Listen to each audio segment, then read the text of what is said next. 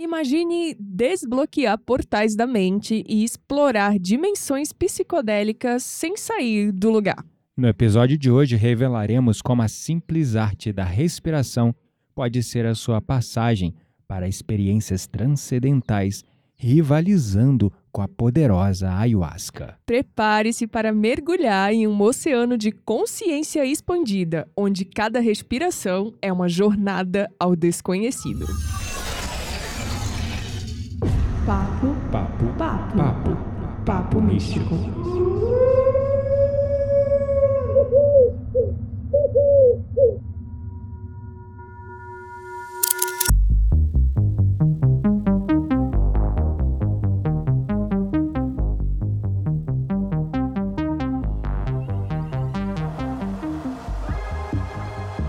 Nome é Kiteria Dark e no episódio de hoje eu tenho muito mais perguntas do que respostas. Meu nome é Gabriel Menezes e hoje eu tenho muito mais respostas do que perguntas. Então já deu pra ver como é que vai ser a interação do episódio de hoje. pois é, é um assunto da minha especialidade, mas não tanto da especialidade da Kitera, embora ela já tenha tido suas experiências e traumas, né? Sim, exatamente. Mas os meus traumas foram muito mais com experiências psicodélicas que não vêm diretamente pela respiração. Tipo o que, por exemplo? Como o cogumelo, por exemplo. Não posso nem dizer que é um trauma, mas assim. é, Talvez a dose tenha sido mais do que deveria ser, e eu não sei, eu tava com o campo aberto. É, mas eu acho que o, o trauma, se assim podemos classificar, Uhum. veio muito mais por um, um medo, uma ansiedade devido a um trauma que eu já tenho que não tá diretamente ligado com a medicina em si, né? Uhum, sim, claro, é com certeza, falou tudo. Porque assim, esse é um episódio para trazer para vocês uma perspectiva, uma possibilidade diferente. Eu ia falar nova, mas não é tão nova porque as técnicas de respiração existem desde que o mundo é mundo. Uhum. Os xamãs usavam, porque nem todas as regiões do globo tinha-se acesso, por exemplo, à ayahuasca ou Claro. aos cogumelos. Mas os xamãs, até no livro é, O Xamanismo e as Técnicas Arcaicas de Êxtase, do antropólogo Mircea Eliade, que é um grande historiador das religiões, ele relata que uma das características é, que difere, vamos dizer, o xamã de um curandeiro é que o xamã é especializado, é capacitado em atingir estados de êxtase e transe profundo. Hum. Isso ao redor de todo o globo. Uhum. Só que existem regiões frias, por exemplo, onde não se tinha acesso às medicinas como nós temos abundante nas florestas tropicais, Uhum. né? E aí eles recorriam, cada região, a diferentes formas de êxtase e é, estados psicodélicos. Frequências, cogumelos que dão só numa região, é, como Psilocybe cubensis, Uhum. como a Amanita muscaria, é, ou mesmo o Jagube, né? A, Ju, a Jurema, se eu não me engano, né? O nome da outra. A Jagube e a Jurema, se eu não me engano, né? Mas enfim, o- a medicina da ayahuasca também é utilizada no Santo Daime. Eu não sou muito especialista nessa parte das medicinas da floresta, porque o meu foco sempre foi o corpo humano, né? Então, assim, sempre estudei sobre a respiração e outras regiões também utilizavam músicas, dança, Uhum. batida, percussão para atingir esses estados e outros, inclusive, usavam técnicas de respiração. Enfim, E aí você falando me deixou um pouco confuso. O que exatamente então são as respirações psicodélicas, se é que assim podemos chamar? E como que elas podem, porque eu acredito que assim como eu, eu tenho uma noção, né? Mas pra quem tá nos ouvindo, como que elas podem aí nos induzir a esses estados alterados de consciência que são semelhantes, inclusive, às medicinas das ervas mesmo, né? Como o próprio ayahuasca, os cogumelos e tudo mais. Boa pergunta, boa pergunta. É, a respiração é uma das técnicas utilizadas principalmente na região é, da Ásia, né, Uhum. especificamente a Índia. Também indo um pouco ao norte, é, vamos dizer nordeste, digamos assim, subindo ali para a Sibéria outras regiões, né?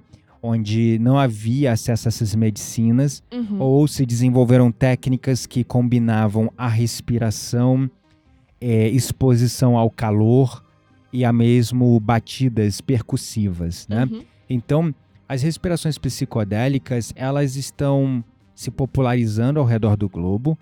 Nós conhecemos hoje o termo largamente utilizado, aqui no Brasil nem tanto, mas está aumentando em popularidade, que é o termo breathworks. Uhum. Breathworks é uma palavra em inglês que combina breath, de respiração, com works, de trabalho ou técnicas. Trabalhar a respiração. Ou seja, exatamente, trabalho da respiração ou Uhum. técnicas de respiração, um nome moderno para algo que a gente já conhece das tradições da era de ouro védica, ali como heranças do Tantra, seguindo para o Yoga com o Pranayama e outras regiões onde nós ouvimos falar sobre menções a técnicas de respirações xamânicas diversas. Uhum. Então, o que exatamente são essas respirações? São é, essas técnicas que bebem dessas fontes ancestrais, que vias de fato, através de N mecanismos que a gente pode discutir depois dentro da ciência, é, provocam alteração no estado de consciência,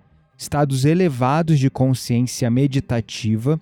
E é importante a gente ainda observar que, por exemplo, no Tibete, subindo os Himalaias, as técnicas mais utilizadas para transe, experiências místicas e psicodélicas era o simples ato de meditar. Uhum. O silêncio e práticas de meditação profundas, horas em silêncio, Sim. mantendo a mente num objeto de foco. Então a medicina, vamos dizer, a medicina da floresta, né, as medicinas psicodélicas, elas são como um atalho? Sim. Se elas aceleram o processo? Sim. Mas com a respiração a gente também consegue acelerar esse processo. Tá, e aí, é, com relação às medicinas da floresta, como o ayahuasca e o- o- os cogumelos, e aí tem várias linhas desse cogumelo, existe aí algumas precauções, né, e segurança que a gente precisa ter, como por exemplo, não sei, trabalhar ali o seu campo antes, não ingerir bebida alcoólica, Não quando comer você carne. não comer carne, trabalhar a sua energia, né? É. Porque você vai estar realmente Fazer uma purificação É. anterior, né? Aí a minha pergunta é como, como são as precauções para a, a respiração psicodélica? Tipo, tem alguma precaução? É parecido com as outras medicinas ou é completamente diferente? Ótima pergunta. Vamos lá então. Novamente falando das medicinas da floresta, né? Como você falou, as precauções são diversas, desde limpeza do campo, preparação, a sua preparação como indivíduo, né? Para entrar na experiência. É, mas também, é claro, tem todo um cuidado ali da ritualística, né? Do espaço, né? Por exemplo, a dosagem, Uhum. pessoas ali para acolher, A energia, né, geralmente ser quando é exatamente quando é feito em espaços porque na verdade a ayahuasca é uma medicina psicodélica que só é liberada porque ela é utilizada para fins religiosos né ela não é uma medicina é, vamos dizer liberada, né? liberada Uhum. para fins recreativos Claro. né então assim como nenhuma outra medicina psicodélica é liberada para fins recreativos a não ser por exemplo a própria ayahuasca quando é usada para fins religiosos se alguém tá fazendo uso da ayahuasca para fins oba-oba e terapêutico, aí já entra numa linha ética complicada porque a, a legislação não libera.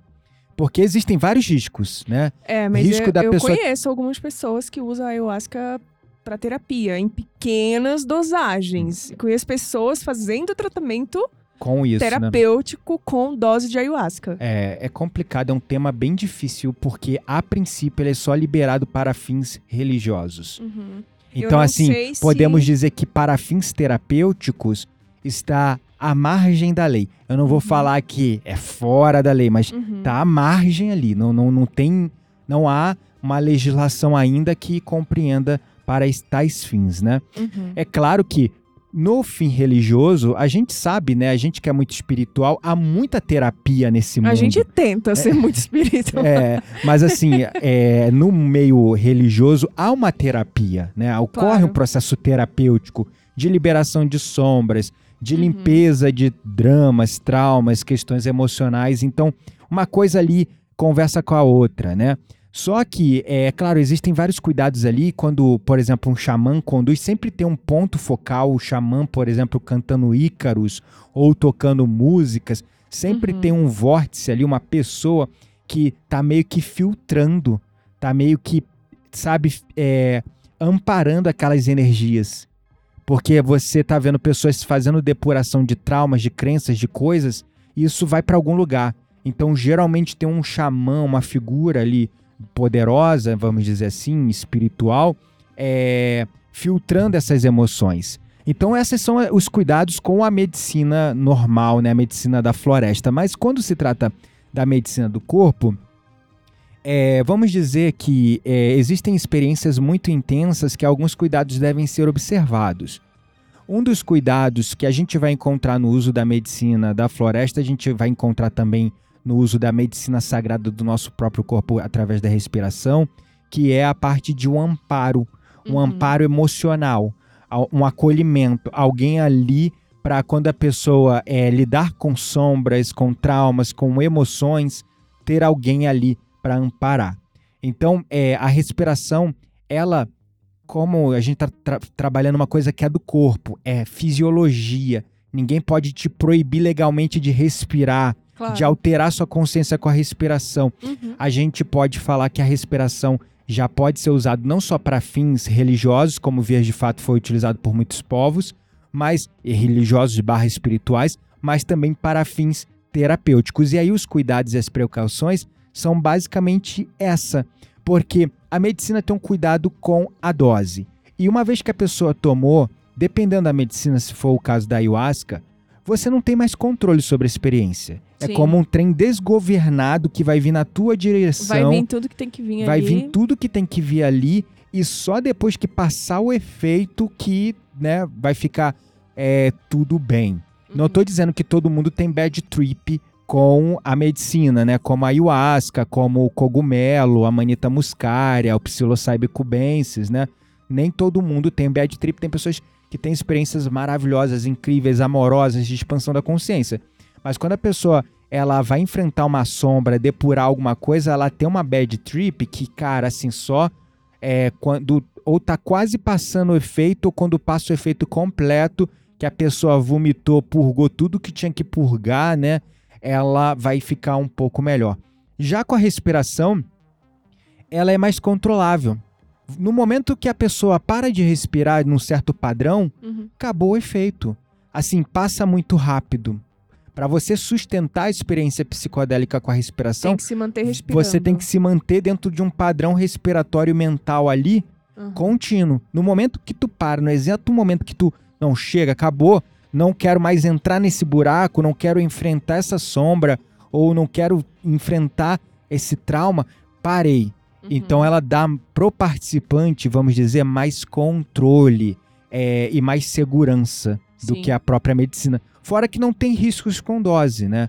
Não tem. É, respirar todo mundo faz. Não, não há uma respiração que você vai respirar e que pode, sei lá, te levar para uma síncope, uma situação, enfim, né? Tá. E aí você falando isso, me veio uma outra pergunta, porque assim, é, como as medicinas da floresta atuam, a gente já conhece. Uhum. Mas particularmente eu não conheço, não tenho domínio sobre como a respiração afeta a química do nosso cérebro, por exemplo. Uhum. Você pode contar um pouquinho para mim e para para todo mundo também, né? É. Porque eu acho que é a dúvida não só minha. Claro, claro. É, as medicinas, geralmente, as medicinas da floresta, novamente indo para essa fonte, elas possuem entre seus compostos é, uma molécula em comum chamada DMT, dimetiltriptamina. Essa dimetiltriptamina, ela tem até um livro do médico psiquiatra é, Dr. Rick Strassman, chamado DMT, The Spirit Molecule. Uhum. Inclusive, esse livro foi recentemente traduzido para o português e publicado. E, por incrível que pareça, não foi por uma editora normal, é, enfim, uma editora científica, foi por uma editora espírita. Ah, Olha que só demais. que curioso, né?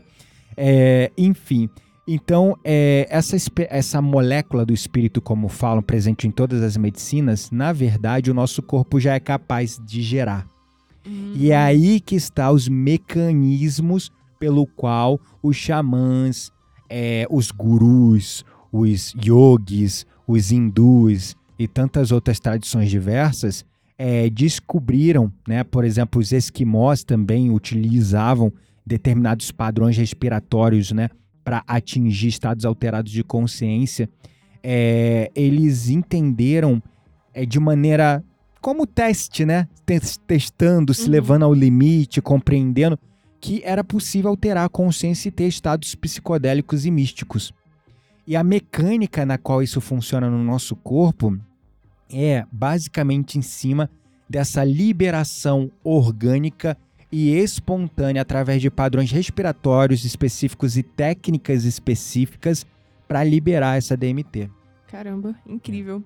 Hum. E aí, assim, você falando, né? E, tipo, vai me surgindo aqui perguntas, porque eu realmente fiz um, um treinamento, né? Um curso sobre isso, mas já tem um tempo e muita coisa vai se perdendo. Uhum. É, existe aí, então, uma conexão entre a respiração psicodélica, né? Ou breathworks, não sei como uhum. vocês quiserem chamar. E a ativação da glândula pineal, porque assim, quando a gente fala, e ainda fazendo analogia com a, as medicinas naturais, né? Uhum. É, a gente sabe que elas atuam ali diretamente desbloqueando a glândula pineal, que é uhum. é ali a glândula responsável pela nossa clarividência e por a gente enxergar muita coisa. Do mundo invisível, né? Isso, do dizer. mundo invisível. Então, por isso que ela é conhecida como terceiro olho, né? Sim, exatamente. Eu queria entender um pouco como é essa conexão entre a respiração, ou se ela existe, né? Essa conexão entre a respiração psicodélica uhum. e a ativação dessa glândula que é tão importante pra gente que é médio e para todo mundo, né? Porque é por onde a gente enxerga, digamos assim, o, o mundo invisível, né? O plano uhum. mais sutil. É verdade. É curioso você perguntar essa relação, porque a, a, a pergunta anterior que você me fez, e eu mencionei de metiltriptamina, uhum. é, inevitavelmente caminharia para isso, porque segundo esse livro, é, DMT, The Spirit Molecule, a glândula pineal ela é considerada uma glândula quase como uma glândula mestra do nosso corpo, né? Uhum. E ela é responsável pela regulação é, de certos hormônios, né? Como, por exemplo, o, a melatonina que regula os nossos círculos circadianos do sono, do sono uhum. é, estado de vigília, acordado e coisas do tipo, né? E segundo o livro, a dimetiltriptamina é um subproduto da melatonina. Caramba. Por mecanismos que a ciência ainda está tentando explicar e esse livro deixa bem claro, em algum momento dentro do nosso corpo, a melatonina ela passa por algum processo químico orgânico alterando-se para DMT. Uau. A minha primeira experiência psicodélica, vamos dizer, é, que é mais, é, vamos dizer, ligada à experiência mística, né? Foi minha primeira experiência mística ela foi. Na época eu ainda nem conhecia os Breathworks. Eu estava fazendo um retiro de um cara chamado Dr. Joe Dispenza. Uhum. E nesse retiro ele ensinava uma respiração que depois eu fui descobrir porque eu achei tão uau, inovador aquela respiração, olha só a minha ignorância. E de, só depois eu fui descobrir que essa respiração é, ele se inspirou no pranayama, entendeu? Do yoga. Do yoga. Uhum. É, o pranayama, é, vamos dizer, é um, é, são as técnicas que envolvem a respiração, técnicas de controle de respiração, que algumas escolas do yoga se aprofundam em maior grau ou em menor grau. A maioria das escolas de yoga que chegaram no Ocidente é, focam mais nos asanas, nas posturas. Uhum. Sempre vai ter o trabalho da respiração. Um bom professor de yoga sempre vai trazer essa consciência para a respiração.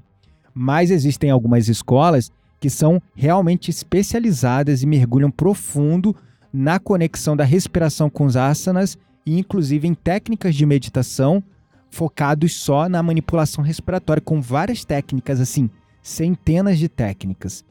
O fato é que é, nessa técnica do Dr. Joe Dispenza, que ele chama de respiração do vórtice, que depois eu pensei que ele tinha inventado, mas não tinha inventado era nada honrando as origens e as tradições, ele bebeu na fonte do pranayama. Só depois de alguns anos que eu fui me aprofundar no mundo dos breathworks, da respiração, que eu fui ver. Ah, então bonitinho, foi aí que você aprendeu, né? Mas, enfim.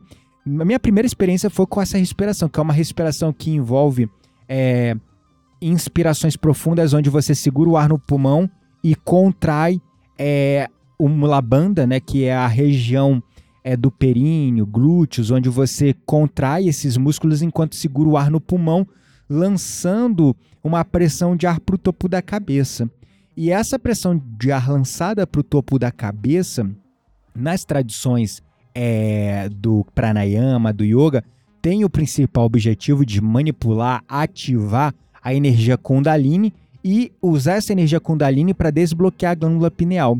Só que a sacada desse Dr. Joe Dispenza é que ele foi estudar o corpo humano, a fisiologia humana. E ele é médico. E, e ele é né? médico. E aí ele foi entender os mecanismos anatômicos e fisiológicos pelos quais isso acontece. Uhum. E aí que tudo fica muito fascinante e interessante. E aí entra a conexão da respiração psicodélica com a, com glândula. a glândula pineal e a liberação da DMT aí conectando com o livro lá do Dr. Rick Strassman, DMT, The Spirit Molecule. Quando você segura o ar no pulmão e você contrai os músculos da base da coluna, o mulabanda, como chama no pranayama, você cria uma pressão é, interna no corpo maior, chamada pressão intratecal. O que o estudo do Dr. Joe Dispenza observou é que quando você cria essa pressão interna é, no corpo, essa pressão intratecal, é, isso promove o movimento do fluido cerebroespinhal, que já foi observado também em outros estudos a posteriori, depois, que essa, esse fluxo do líquido cerebroespinhal ele é regulado pelo padrão respiratório.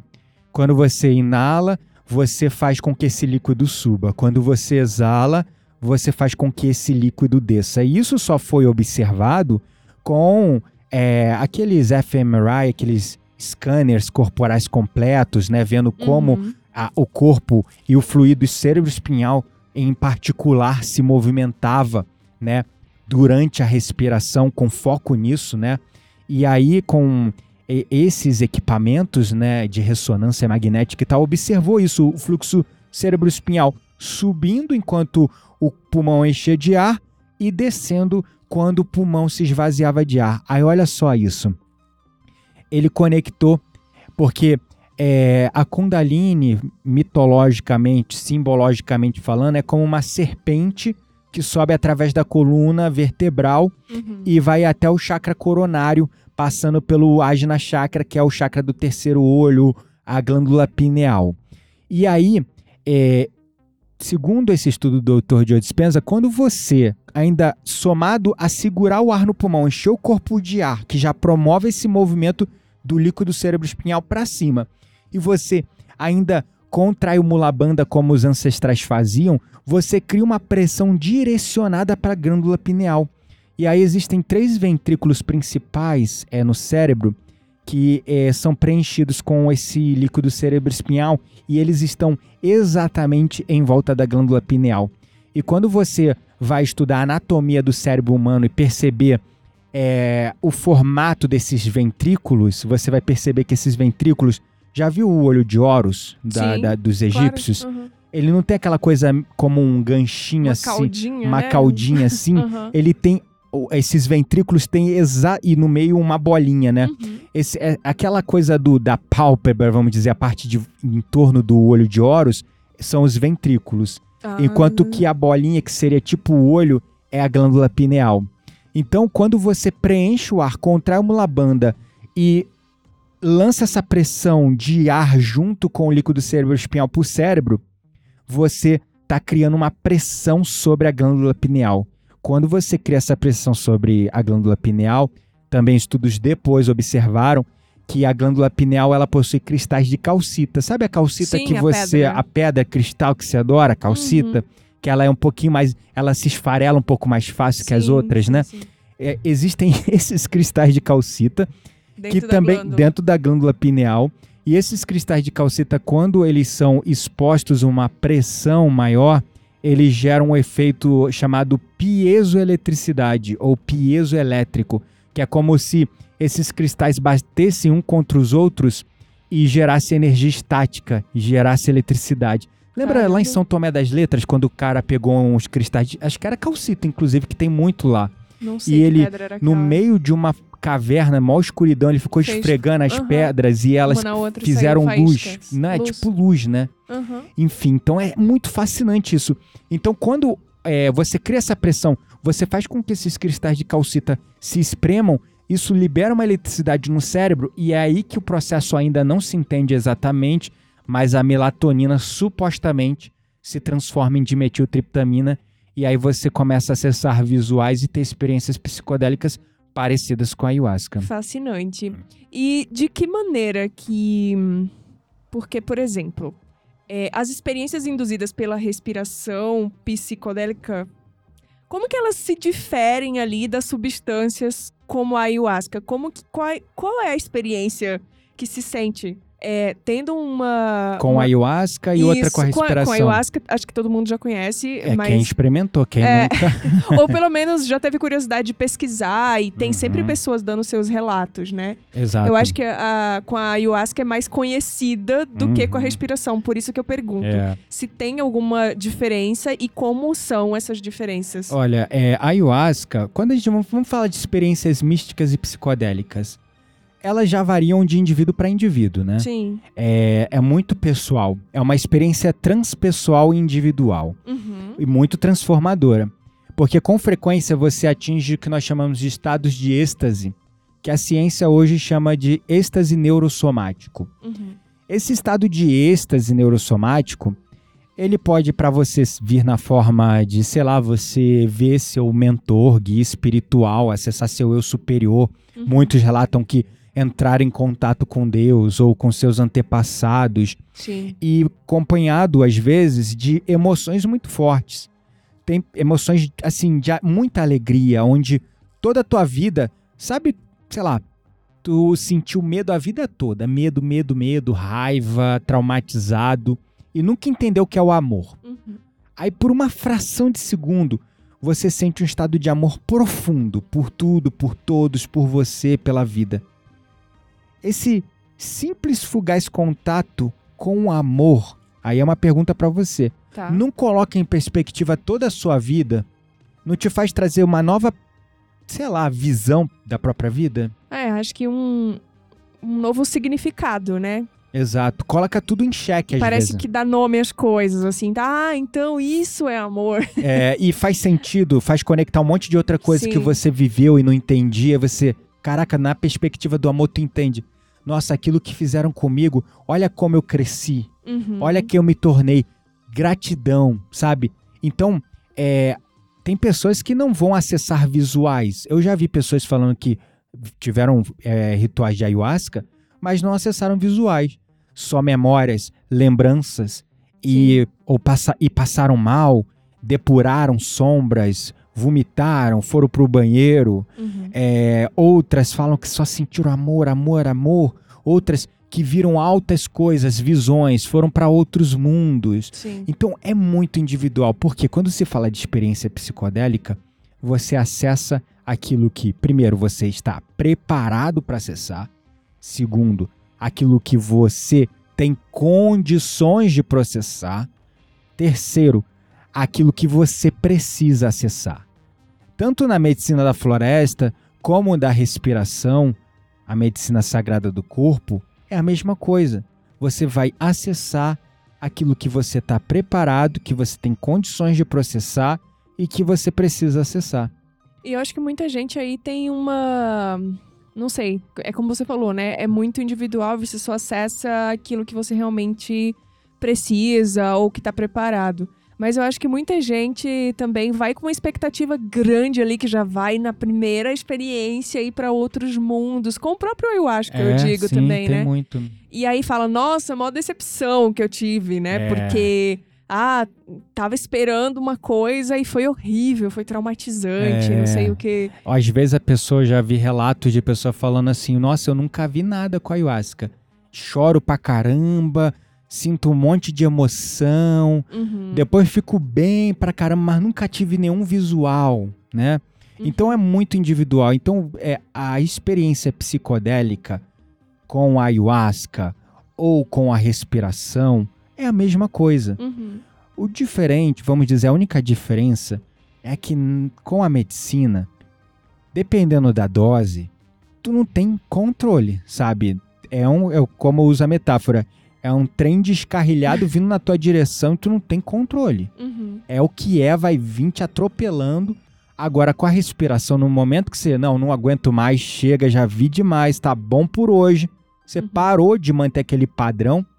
Também acabou. acabou a experiência. Acabou ali frações de segundo. E falando dos padrões respiratórios, então, como são esses padrões, assim? É, não sei, fala um pouco sobre isso, sobre as como, técnicas. como eles com, isso, como são as técnicas e como elas podem ser praticadas corretamente, digamos assim. Uhum. As técnicas são diversas, mas eu vou falar assim de forma abrangente, porque você pode atingir esses estados alterados de consciência, experiências psicodélicas com hiperventilação, uhum. ou seja, padrões respiratórios intensos como a respiração é, holotrópica do Dr. Stanislav Grof, que percebeu que com a respiração, porque ele era um terapeuta psiquiatra que trabalhava, é, eu acho que ele era psiquiatra, se não me engano, não, não uhum. me recordo agora, porque é muito nome, né? Então, se eu cometi alguma gafe aqui, por favor, me perdoem. Mas é, ele, de fato, trabalhava com é, a, o, como é que é? LSD. Uhum.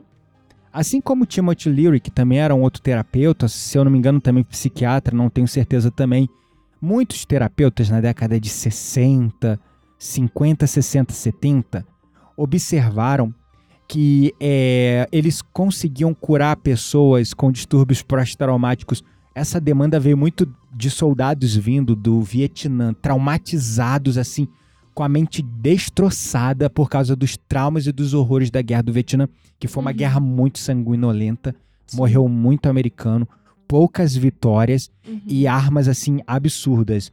Tinha lá aquela, como é que fala, composto amarelo que Caraca, era um veneno absurdo que, nossa, destruía nossa. os outros. O napalm, que pegava fogo e nada apagava e uhum. queimava todo mundo. Ai, Usavam técnicas de guerrilha assim absurda. Tu tá aqui, tá tudo bem, tu tá na tua base, tu acha que tá seguro e do nada do buraco igual rato vinham os vietnamitas e nunca parem parar, porque eles tinham muito túnel. Uhum. Então foi uma, assim como a Primeira Guerra é, Mundial também foi muito traumatizante, mais do que a Segunda, porque tinha um fenômeno chamado shockwave, sei lá, uma parada, porque foi a primeira guerra que usou-se, é, além da, como é que fala? Muito trincheira uhum. e muitas bombas. Bomba o tempo todo explodindo, bum, uhum. bum, explodindo para tudo que é lado e as trincheiras, né? Uhum. É, e aquilo gerava impacto, mesmo que não acertasse uma pessoa, aquele o barulho trauma. gerava impacto, um uhum. trauma cerebral, porque né, chacoalhava o cérebro dentro da cabeça o tempo todo. Então os soldados ficaram igual zumbis. E aí essa demanda, tanto da Primeira e da Segunda Guerra Mundial, começou a ser tratada, esses traumas, com LSD. Uhum. Então, é, tanto o Timothy Leary, tanto os outros especialistas perceberam cura de traumas, cura de distúrbios pós-traumáticos, é, cura de problemas com dependência, porque se o soldado, o ex-combatente, não tinha um problema de distúrbio pós-traumático, ele estava perdido em drogas e bebida, uhum. jogos e vícios, então Sim. também observou isso. Pela experiência transcendental, mística, psicodélica e espiritual que essas substâncias causam. Só que, é, ali na década de 70, mais ou menos, acho que foi o. É, ai, acho que era Reagan, o nome do presidente, o sobrenome, Joe Reagan, não sei agora, não lembro exatamente o nome desse presidente houve uma guerra contra os narcóticos. Foi ali que nasceu todas as leis que a gente conhece hoje uhum. contra drogas, né, narcóticos a nível mundial. Houve uma guerra que muitos falam que não foi uma guerra contra os narcóticos. A, a principal, é, vamos dizer, motivação era a guerra contra a consciência, porque estava tendo lá o movimento, como é que fala? Woodstock, expansão uhum. da consciência, todo mundo questionando sexualidade, guerra, violência, por que eu tenho que ir pra guerra, pra quê, pra quem, uhum. por que eu tenho que sair do meu país e ir pra guerra lá na PQP, quem tá ganhando dinheiro com isso? Começaram a questionar isso uhum. E o movimento ele era todo embebido em LSD, né, e as substâncias psicodélicas e tal. Então houve uma guerra contra esses narcóticos, né, vamos dizer assim. E aí o que aconteceu aqui, o Dr. Stanislav Grof observou que ele precisava recorrer a uma outra metodologia e aí ele viu as respirações hiperventilação, respirar em padrões acelerados pela boca, geralmente para hiperventilar, isso também gera alteração de consciência. Outros padrões envolvem retenção do ar para fora do pulmão. Uhum. Existem padrões que envolvem é, retenção do ar no pulmão com contração de músculos interiores. Existem padrões que envolvem respiração em padrões rítmicos constantes, sem parar num padrão constante, é, sob a influência de sons e músicas psicodélicas. Isso que eu ia perguntar, né? Uhum. Tipo, como que a, a música, porque eu vejo muito também é, os tambores xamânicos, né? E toda Uhum. essa ritualística do xamanismo é, influenciando também esses estados mentais. Então, fala um pouco aí sobre isso. Como que a música, as batidas, né? Principalmente na, no xamanismo, como que esses... Essas...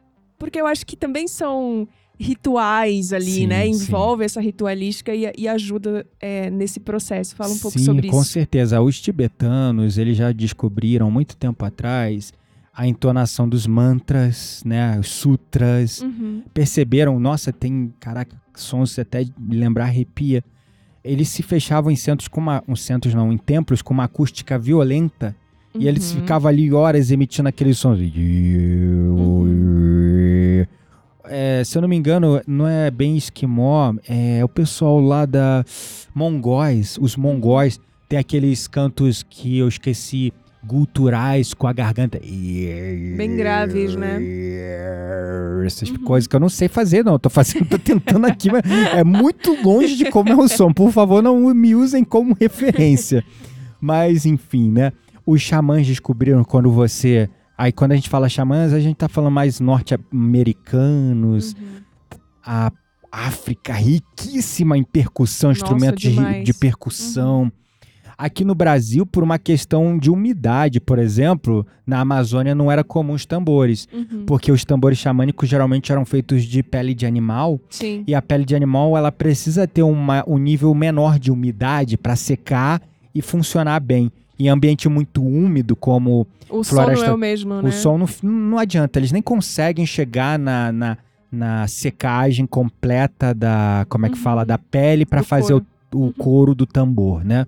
Então, na, os, os- vamos dizer assim, os, os, pro- os povos aqui das nossas terras, originários né, da Amazônia, enfim, toda essa região, que é uma área muito mais úmida, nós somos um país tropical, né? Sim. Eles recorriam ao quê? Chocalhos, porque chocalho é mais fácil, né? Uhum. Então, assim, independente dos instrumentos, eles perceberam que padrões rítmicos tocados continuamente eles induzem o cérebro a estados de transe profundo. Uau. O que a ciência provou recentemente, que é um ritmo muito comum utilizado pelos xamãs, que é um padrão em 120 BPM, que quando tocado ali aquele padrão rítmico constante em 120 BPM, aquilo arrasta as ondas cerebrais para ondas teta Hum. que são as ondas que frequentemente o cérebro está em experiências psicodélicas, seja com medicina, ou com a respiração, ou ouvindo frequências sonoras específicas, músicas e batidas. E 120 BPM, por acaso, originou um movimento trance em Goa, que de- daí desdobrou electronic music, é, electronic dance music, música eletrônica, batidas mais frenéticas da música eletrônica e vários estilos que nós temos hoje. E aí, essas frequências, esses sons, além da questão da batida, do ritmo, existem também as melodias, as flautas, né? Elas induzem a consciência também. Então, a música, e hoje com o advento do que a gente chama de frequências de arrastamento de ondas cerebrais, falando dos binaurais, isocrônicos ou batidas monaurais, Uhum. isso é ciência, é uma parada que pegaram assim, expõe o cérebro do fulano e mede as frequências cerebrais a esse som. Ah, olha, tá aqui constantemente em, tel, em teta. Uhum. Olha, tá em constantemente em delta, em beta. Então é uma parada assim realmente aferida, validada, Sim. evidenciada. Incrível. E, e, e esse, essas frequências traz o cérebro para essas ondas teta e às vezes para gama, porque teta é quando tu tá naquela viagem, pá, indo pra, sei lá, Nárnia. Agora gama são picos que as pessoas observam quando é, acessam estados profundos de êxtase neurosomático, Uhum. amor, gratidão, uma alegria inexplicável. É quando a pessoa bate ondas cerebrais gama. Uhum. Então, você pode induzir isso. Aí, quando você combina esse conhecimento de alguns povos originários que usavam as músicas para alterar a consciência, mais o conhecimento de outros povos, outros povos originários que usavam a respiração para manipular o organismo e liberar dimetiltriptamina, aí você arrasta ondas cerebrais, libera a mesma medicina com a música combinada com a respiração, e aí você tem experiências psicodélicas similares. Caramba. E aí eu recebo vários depoimentos de alunos e de pessoas falando: "Nossa, eu tive uma experiência igualzinha a ayahuasca ou similar ou Caramba. mais potente. Nossa, fui para um lugar que eu nunca imaginei ir". Enfim, Uhum. né? E quais são os benefícios agora, falando um pouco sobre benefício, né? É, tem algum benefício terapêutico? Ou sei lá, tipo, todo mundo pode fazer? Tem algum risco associado, por exemplo, não sei, é, a essa prática de, de respiração? Por exemplo, tem contraindicações? Claro. Como, é, como funciona essa Claro, parte? claro. se- é, existem contraindicação, como qualquer ferramenta terapêutica pode ter contraindicações, né? Hum, No caso da respiração, como nós trabalhamos muito com é, elementos de retenção respiratória, contrações musculares e é, hiperventilação, existem Cardíacos, por exemplo, poderia pessoas fazer? com hipertensão, é, Hum. problemas cardíacos e gestantes Gestante não poderiam fazer. Gestante porque a partir do terceiro mês o feto já está numa condição Ah, bem tá. formada. Uhum. E aí a gente trabalha com hiperventilação e muita contração dos músculos do períneo. Ah, isso pode Pode causar incomodar o desconforto na criança. Aham, não é entendi. sobre, sei lá, afetar, mas vai causar desconforto na criança. E você não quer causar desconforto no seu bebê ali Claro. que tu ama nem demais. você mesmo, E né? nem Porque você. o bebê tá dentro da sua barriga, afinal. É, a pressão intratecal, quando você Aham. usa essas técnicas, você já tem um outro ser ali dentro de você, já tá com a barriga esticadona ali, Sim, né? claro. Então já tem uma pressão intratecal por causa de uma vida se formando ali, uma Claro. pressão maior interna no corpo. Aí é você mais por questão de conforto, não é, É. uma contraindicação ali. sim. Agora, nos cardíacos, é, pessoas que sofrem com convulsão também, né? Tipo epiléticos e pessoas com hipertensão, a gente, através desses padrões, a gente altera a fisiologia, né? Uhum. E para atingir esses estados, a gente tem que levar, elevar. é- é- acontece como um subproduto natural, mas também faz parte do próprio mecanismo para fazer a química é, hormonal acontecer Uhum. a gente precisa aumentar a temperatura corporal, aumentar a pressão arterial e a frequência cardíaca Hum. para que essas É experiências aconteçam. E aí, pô, uma pessoa que tem hipertensão, tu quer aumentar mais a pressão É. arterial dessa pessoa? Uhum. Uma pessoa que tem problema cardíaco, arritmia, você quer aumentar a frequência cardíaca dela? Uma pessoa que tem convulsões, por exemplo, como a, a epilepsia, você vai querer aumentar todos esses Claro que fatores não. que, podem fazer com que ela entre Uhum. no, no estado ali da convulsão. Então, por isso, Que esses são os riscos, vamos dizer, né? Os cuidados que a gente tem que tomar. Esse é um público que a gente sempre orienta a pessoa, se ela quer participar da experiência, não fazer hiperventilação, Uhum. nas fases de hiperventilação não, não fazer, Uhum. e nem fazer as contrações quando a gente pedir. Se ela quiser estar lá meditando com a gente, respirando, quando a gente tem. Sempre começa com aquecimento, com padrões mais suaves, para entrar num estado de meditação profunda, para depois fazer as manobras mais intensas. A pessoa pode ir até ali antes da manobra mais intensa, e na manobra intensa só continuar respirando, vivendo a experiência sem entrar é, em estados mais profundos. Agora, sobre os benefícios, são muitos. Eu vou citar alguns mais interessantes porque é muito existem muitos artigos, muitos estudos, ainda não conseguiram esgotar todos os benefícios Uhum. e também não conseguiram comprovar todos os benefícios alegados, né? Porque Uhum. existem os benefícios comprovados e os benefícios alegados de uma maneira empírica que a ciência ainda não conseguiu comprovar por falta de recursos ou de interesse ou de mecanismos para fazê-lo, né? Enfim, não vamos entrar aqui em questões polêmicas sobre o assunto, mas a, é, o, a respiração tem sido um objeto cada vez mais estudado na comunidade científica. Para não ficar pedante citando aqui um monte de coisa, eu não vou entrar nesse mérito, mas o que acontece, um dos benefícios que eu acho mais interessante é o que a gente chama de neurogênese direcionada. Esse é um, um estudo fascinante. Quando você entra em estados de êxtase profundo, muitos chamam de despertar da Kundalini, outros chamam de experiências orgásmicas, orgasmo cerebral ou orgasmo de corpo inteiro. Essas respirações elas têm o poder de impulsionar essas experiências e quando você atinge esses estados, junto da neuroplasticidade, que seu cérebro se torna mais plástico para absorver novos conhecimentos, insights, informações visuais e coisas que você recebe, vamos dizer, do místico, do espiritual, uhum. e aquilo faz toda a tua vida fazer sentido e coloca seus traumas, seus medos é, em contradição e fala: Nossa, por que você está dando tanta atenção uhum. para esse medo, para essa limitação, para essa escassez? Se olha só o que você pode sentir é abundância, é alegria, é amor imensurável. Por que você está dando tanta atenção para esse problema? Se a vida pode ser gratidão, amor, felicidade, enfim. Então, no estado de, de neuro, é, neurogênese direcionada, também os cientistas observaram que quando o cérebro está tendo esse êxtase, esse orgasmo, os nossos neurônios também se regeneram. Uma coisa que Caramba. não sabiam que era possível. Neuro, neurônios regenerar. Exatamente. Uhum. Eles observaram isso. Aí quando a gente começa a entrar dentro do estudo da neurociência, isso tem aplicações assim infinitas.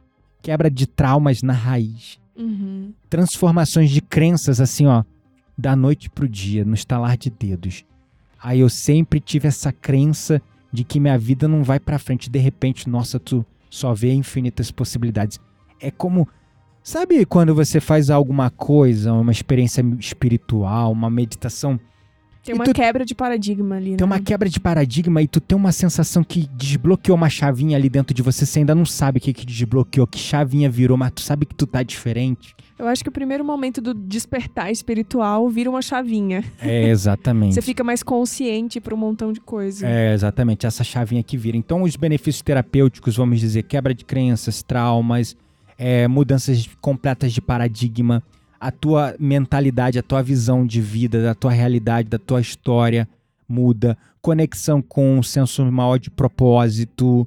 É uma mudança assim transpessoal, profunda e sem limitações. Eu acho que uma das que eu mais senti fazendo, porque eu já pratiquei, né, essas respirações é a ansiedade, tipo. É, tem isso também. Porque assim, a ansiedade, não sei, é impressionante essa técnica para ansiedade, parece que ela arranca com a mão parece que você tá colocando tudo para fora, né? Literalmente. É então, verdade. É, para quem sofre de ansiedade, falando por por quem viveu, é. é muito bom também. É, não, e é importante a gente falar porque a ansiedade, né, tá muito ligado também é, emoções reprimidas no nosso corpo, né? Sim. O, a psicoterapia somática, que é uma área emergente dentro da psicologia, vem avançando a passos largos, fala sobre a sabedoria do corpo e fala o que os yogis também já falavam há milhares de anos e que hoje a medicina está começando a provar.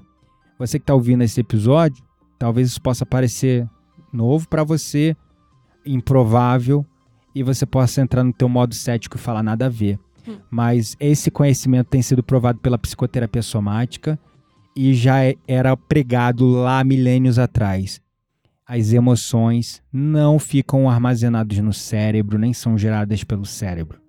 As emoções são geradas pelo corpo e ficam armazenadas no corpo. Bom. Se você vive uma emoção traumática e você não processa, não chora o que tinha que chorar, não grita, não esperneia o que tinha que espernear, não libera aquela emoção, não fala não sobre. vive o luto, não fala sobre, uhum. aquilo fica armazenado no corpo na forma de tensão. Uhum tensões musculares e nos órgãos. Com Caramba. o tempo, se você continua, doenças, né? é, você continua vivendo as mesmas emoções, entubando, engolindo sapo, vai estourar lá no estômago, vai estourar no rim, vai estourar Se é, não no falar, vai intestino. dar. é, como é que é o nome do que eu esqueci? Hipotiroidismo, hipertiroidismo, sei lá o que, que é que você Causa tem. nódulo na tireoide. É, exatamente, porque aquela história, emoção é que nem emoção não processada, a gente que brinca, nem né? água parada. É igual água parada. Água parada vira má água, uma água Dá ruim. mosquito. É, má água. Água parada vira má água, vira uma água ruim, uma água ruim, uma mágoa. E Uhum. essa mágoa fica lá. E uma, uma hora o corpo não Não consegue mais processar sustentar e Uhum. explode para alguma doença. Sim. Então, quando você respira, aí entra outra sabedoria que não é necessariamente psicodélica, mas é uma, é, vamos dizer, uma eficiência é, psicoterapêutica e terapêutica da respiração. Que quando você respira, você vai. Eu, eu vejo muitas vezes, eu tô lá meditando, tô respirando, do nada vem uma raiva. Ou vem um medo, Uhum. e ali no próprio processo da respiração, de repente aquele medo ganha um significado, que daí minha mente já conecta com uma memória, que aí já conectado com a memória vem um aprendizado e eu entendo, opa, tem uma crença. E do nada eu fui só meditar para ficar zen, ficar tranquilo, Uhum. e de repente eu tô ressignificando um, cren uma, um medo, uma crença lá da infância. Não, isso você falando era o que eu ia te perguntar também. Uhum. Quais são, ou sei lá, fala um pouco sobre as experiências mais notáveis e transformadoras que você já escutou, seja dos seus alunos, das pessoas Uhum. que praticam, não sei. Quais foram aí as que mais te chocaram? Nossa, caramba, tem tanta. e eu tenho, sei lá, eu tenho, eu tô fazendo, né, um compêndio disso. Eu, eu perdi muita coisa, muita oportunidade de ter tirado print. Mas assim, é, cara, nossa. É- Ai, vou falar das. Vamos começar pelas mais bizarras, né? Quando eu falo bizarra, na verdade, todo respeito à crença. As mais estranhas. É, todo respeito à crença, eu sou uma pessoa espiritual, enfim, então assim, as pessoas falam, ah, eu vi Madre Teresa, eu vi Jesus, eu, sei lá, é, o meu pai que faleceu veio aqui, falou comigo, me deu uma mensagem, eu falei pra minha mãe e era uma coisa que ela tava precisando ouvir. Uhum. É, ah, eu fui pra um outro planeta, ah, eu visitei uma outra vida. Uhum. Ah, eu vi uma memória que eu era isso, eu era aquilo, eu era uma escrava, eu era não sei o que, eu era alcoólatra, eu era não sei o que, era lá, lá, lá. Caramba. É, desde experiências místicas aí, vamos tentar catalogar assim, ó. Experiências de contato com entidades e seres de pura luz, seres Uhum. elevados.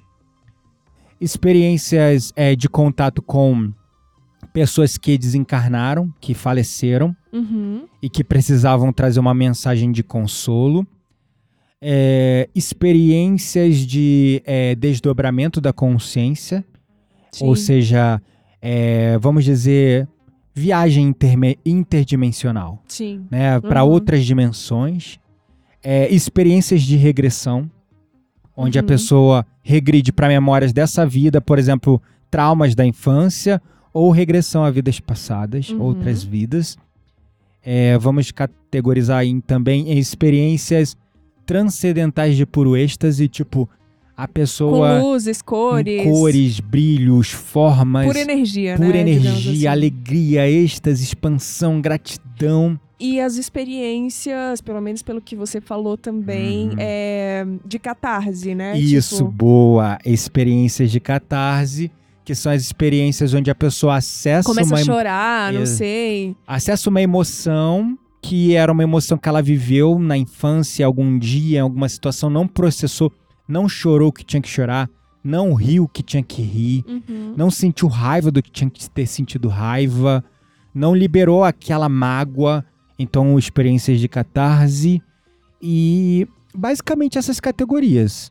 Tá. Se eu estiver esquecendo de alguma, é, me perdoem, porque são muitas, muitas experiências. Aí os depoimentos são. Eu tentei categorizar os tipos de experiências que as pessoas me falam. Aí Mas agora... os depoimentos são mais aleatórios. As pessoas às vezes montam textos inteiros contando a memória que acessaram de uma vida, por É, exemplo, incrível. anterior. A minha próxima pergunta era justamente isso. Uhum. Como que, vamos supor, é, fui lá, meditei, tive essas experiências super notáveis e transformadoras, mas como que depois eu posso, por exemplo, viver, né? Tipo, Integrar com esses isso. insights, integrar isso no meu dia a dia. Uhum, Enfim, como o que vem depois? da- uhum. Eu acho que a pergunta seria mais essa. O que vem depois da- dessas experiências psicodélicas com a respiração? Muito boa pergunta. É, cara, assim, como eu disse, quando você vive essas experiências, é, você tá bebendo na fonte da sabedoria do teu corpo Uhum. e do teu subconsciente. Como terapeuta respiratório, trabalho com os breathworks, trabalho com a respiração dentro do consultório, mas também em cursos, como o próprio protocolo de 21 dias do Soma, que hoje foi repaginado né, nesse ano de 2023 no protocolo eh, de 21 dias da transmutação, Uhum. que é uma experiência. Todas as aulas foram melhoradas, regravadas, a jornada foi melhorada e, é claro, as músicas, as Uhum, meditações e sim. outro nível, outro patamar. Uhum. Que eu evolui muito eh, ao longo dos anos nesse processo de criação de músicas, de gravação das Dos meditações e tal. é, Uhum. e de criar experiências com a minha voz também, né? Porque é Uhum. sobre como conduzir também, não é só sobre ah, respira e pronto, né? Uhum. Então essa experiência acumulada foi me levando num lugar que eu falei assim, nossa, pô, o protocolo foi criado lá em 2018 para 2019, já tá bom para para já evoluir tanto. Eu olho para trás para mim, pro meu eu de 2018 que eu tava lá, nem reconhece. eu não reconheço e eu falo, nossa, como eu evolui, como eu melhorei. Deixa eu atualizar esse curso, pelo amor de Deus. Mas o protocolo de 21 dias, é, oficialmente eu tive mais de 3 mil alunos com o protocolo de 21 dias. Né? É Uhum. número assim, que tá lá na, na, na plataforma Eduz, que tu vê lá, 2 mil, Uhum. na verdade agora tá em 3.012 alunos, né? Uhum. Enfim, então assim, é, só com o protocolo de 21 dias, mais de 3 mil pessoas impactadas. Então, é, em cima disso, eu já recebi muitos depoimentos e o que eu percebi com todo esse, vamos dizer, nexo técnico epidemiológico, porque, pô, é uma amostra boa, né? 3 mil pessoas é uma Claro. amostra boa. Uhum. É, eu percebi que só de você acessar essas experiências, tu cura muita Uhum. coisa. Vira a chave, muda. Uma crença que tu tinha, tu simplesmente para de funcionar dentro do padrão daquela crença. Aquela fobia, aquele trauma que tu tinha, de repente você para de reagir emocionalmente a ele. Rola, por exemplo, de você ir pra uma meditação dessa com um propósito Sim. específico? Porque, assim, uma coisa é você ir meditar e tá aberto pro que a espiritualidade quer que tu receba. Aham. E outra coisa é tu ir meditar com um propósito específico. É, o protocolo de 21 dias, por exemplo, eu montei ele é, de uma maneira que eu engajo, eu estimulo e impulsiono a pessoa a definir um propósito para Hum. um ciclo de 21 dias. Ah, entendi. Então, assim, a pessoa, eu vou fazer um ciclo de 21 dias Ela vai agora. ficar 21 dias meditando em um único propósito. Geralmente é uma construção, né? Porque a pessoa define ali uma intenção central para aquilo. Ah, tá. É uma intenção. É uma intenção central. E intenção, ela é uma coisa que te direciona, mas ela é mais ainda genérico, ela mas é abrangente. abrangente. É que ela, ela te direciona, mas ela é abrangente. Por exemplo, é uma intenção. Eu quero quebrar o padrão de escassez da minha vida. Uhum. Aí você começa o protocolo, tu faz uma meditação no primeiro dia, tu acessa uma memória da infância, descobre uma crença. Aí no outro dia outra crença Uhum. e vai indo E vai você levando. É uma, uma teia, né? é, é como igual cebola, tu vai abrindo ali várias camadas e vai Aham. descobrindo várias coisas e vai revirando um monte de coisa. Então, assim, Sim. é abrangente ainda, né? Então, assim, é, aí a pessoa, eu vi muitos alunos fazendo isso, repetindo, cada nova turma que eu abria, é, o pessoal ia repetindo o ciclo e fazendo com uma nova intenção, com um novo propósito, com uma nova ideia. Uhum. Então, as curas e as transformações são diversas e a integração ela ocorre de maneira usando a própria sabedoria do próprio corpo. O corpo ele já integra, ele já transforma a mente, a mente já transforma o corpo e você começa a simplesmente agir Uhum. diferente, se comportar diferente, mover-se diferente através da vida.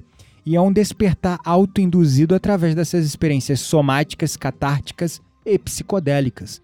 E além disso, é, você às vezes na meditação tem um insight para um problema que você estava vivendo Sim, no sim. trabalho, por exemplo. Uhum. Aí cai uma ficha, tu fala, putz, tá aí, eureka.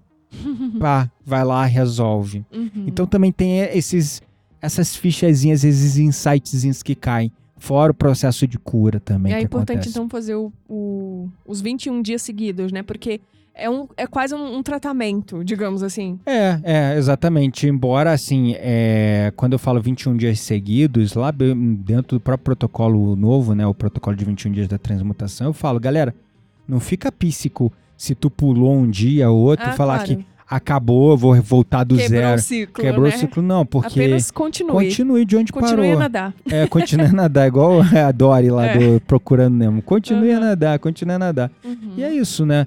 É, e as experiências são muito, inter- muito pessoais, assim, varia de pessoa para pessoa. tem que experienciar pra pra saber, porque realmente é, é único pra cada um, né? Exatamente, exatamente. Bom, e o que, que a gente pode concluir depois de, de tudo isso?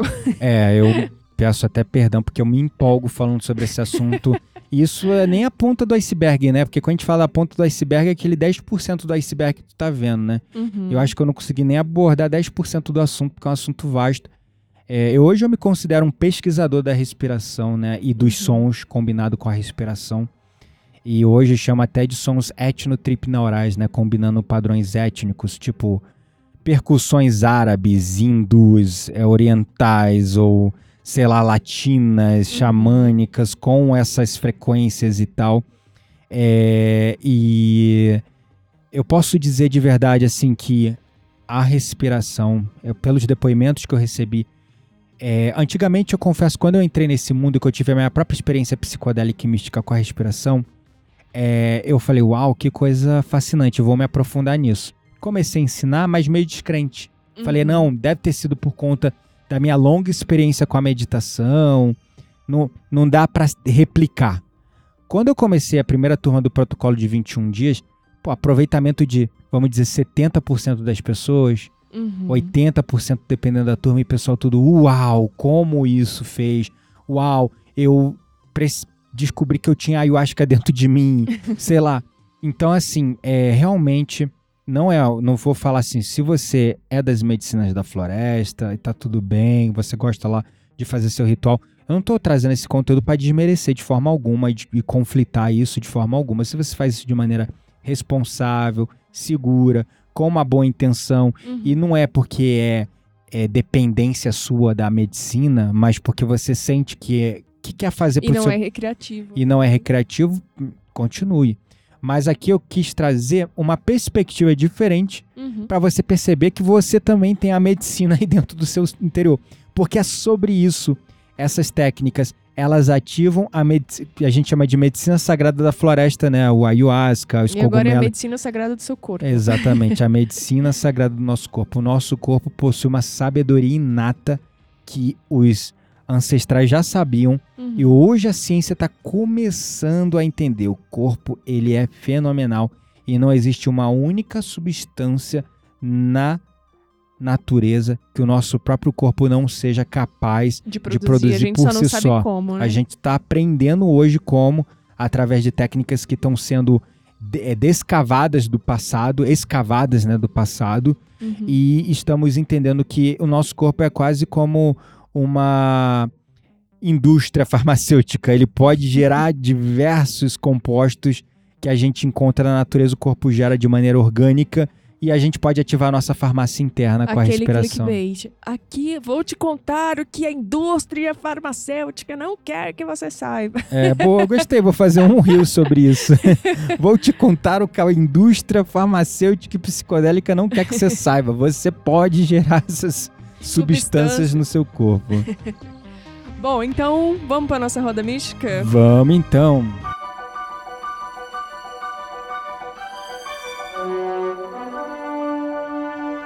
Bem-vindos à nossa roda mística. Neste espaço indicamos conteúdos para pessoas como você que não se contentam com a superficialidade das coisas. Bora lá. Então, o que que nós temos para indicar na roda mística de hoje? Bom, é, eu até conversando com você vi um, um momento bem auspicioso para trazer esse tema, justamente Porque no dia 21 de novembro agora de 2023, dois dias depois do meu aniversário, em comemoração ao meu aniversário, eu gosto de dar presente para as pessoas, né? eu deveria receber presente, mas eu Você gosto já de dar. vai receber É, presente. Amém. É, enfim, então, é, dois, no, na- no dia 2000, oh, no dia 2021, no dia 21 de novembro agora, eu vou fazer um workshop, uma experiência, uma imersão intensiva de três horas, com práticas de respiração psicodélicas, ensinando as pessoas Vai como... ser só a prática ou vai ter, por exemplo, uma aula também? É, eu vou antes? trazer. Vai ser tipo assim, híbrido, né? Eu vou intercalar teoria, ciência e Hum. cruzar artigos científicos com práticas. Então vai ser uma imersão assim bem dinâmica de três horas, um workshop mesmo de três horas. É, chamado. Gratuito ou não? Não, Como é ele, é, funciona? ele é pago. Ele é pago. E quanto Chama- custa? 40, Ah, eu cheio das perguntas. 47 reais. Ah, Baratinho, é justamente Uhum. só pra. É, tipo assim, a galera valorizar o conteúdo que eu vou entregar. claro, porque percebi são que- três horas ali do seu tempo Não, não é só sobre isso. Eu percebi que quando eu fico dando muita coisa de graça, pessoal, a pessoa fala, não ah, ele dá- valoriza." não valoriza. É, a pessoa, ah, é de graça, eu faço, ah, quando der eu faço. Ah, Aham, eu percebi isso, né? Muitos anos trabalhando Claro. é, com conteúdo, eu gosto de entregar muito, Uhum. mas eu percebi que as pessoas valorizam mais, se entregam mais que experiência, seja um comparecem. Quando, mesmo que seja um valor simbólico, como Claro. 47 reais que não dá uma pizza, né? Dá um, Claro. não dá uma pizza. Então, vai ser um workshop, três horas, pelo Zoom, com um número de vagas limitados. Vai acontecer no dia 21 de novembro agora. Que horas? Vai ser de 19 às 22 horas, três horas É de noite. prática de meditação de noite, exatamente. Já vai, já vai dormir, Isso. já... É fala? Workshop Mestres da Respiração. Se você quer se tornar um mestre da tua respiração, da tua vida, um alquimista do teu próprio corpo, um cientista que transmuta a carne em pura energia e cura e transformação, é só seguir o link que está na descrição deste vídeo, é, que é para o workshop Mestres da Respiração. Esse link vai ter lá um vídeo que eu já falo sobre os breathworks, te faço convite para o workshop, te guio para uma meditação gratuitamente. E aí, se você sentir de participar no workshop, só clicar lá no botãozinho, adquirir o teu ingresso, o teu assento, a tua vaga para esse evento que vai ser ao vivo online pelo Zoom. Incrível, muito bom. Fica aí a dica, então, da Roda Mística de hoje. Workshop Mestres da Respiração. Isso aí. A semana que vem a gente tem quadro. Sussurros do Além, Temos verdade. história nova, não tivemos tempo ainda de trabalhar Já no... recebemos duas, né? Sim, já temos... Duas histórias novas. Só Sim, que a gente vai sim, sim. trabalhar em uma para trazer para vocês. Exatamente, temos aí os Sussurros do Além na próxima semana. E na outra semana a gente tem também o episódio do Meu Nome é Vênus, o sexto episódio da minha novela. Uau, nossa, tá frenético aqui a produção, gente. Nossa. Não, eu falo a minha novela porque, na verdade, é o pessoal me mandando. Ah, eu tô escutando a novela da Quitéria. Eu chamava de audiosérie. Mas, Mas, é uma audionovela, se é, mas aí o pessoal tá chamando da novela, então tá bom. Então eu tô me assumindo aqui como criadora de novelas. Novelista. espíritas. É isso aí, arrasou. Então tá, a programação tá frenética aqui. Você que gosta do nosso conteúdo, ajude ele a chegar a mais pessoas também, compartilhe com o que você gosta, aquelas pessoas que gostam de um bate-papo profundo sobre espiritualidade, filosofia, teologia, religião, ciência, mas livre de dogmas, né? Tudo Claro. de maneira mais abrangente, não neutra, porque não dá pra ser neutro, né? A gente vai sempre ter nossa opinião, mas assim, da maneira mais abrangente e inclusiva possível, Sim. tentando unir todos os paradoxos. E se você não nos avaliou ainda no Spotify, no Apple Podcast, não sei qual plataforma de podcast você está nos Por escutando. favor, nos ali.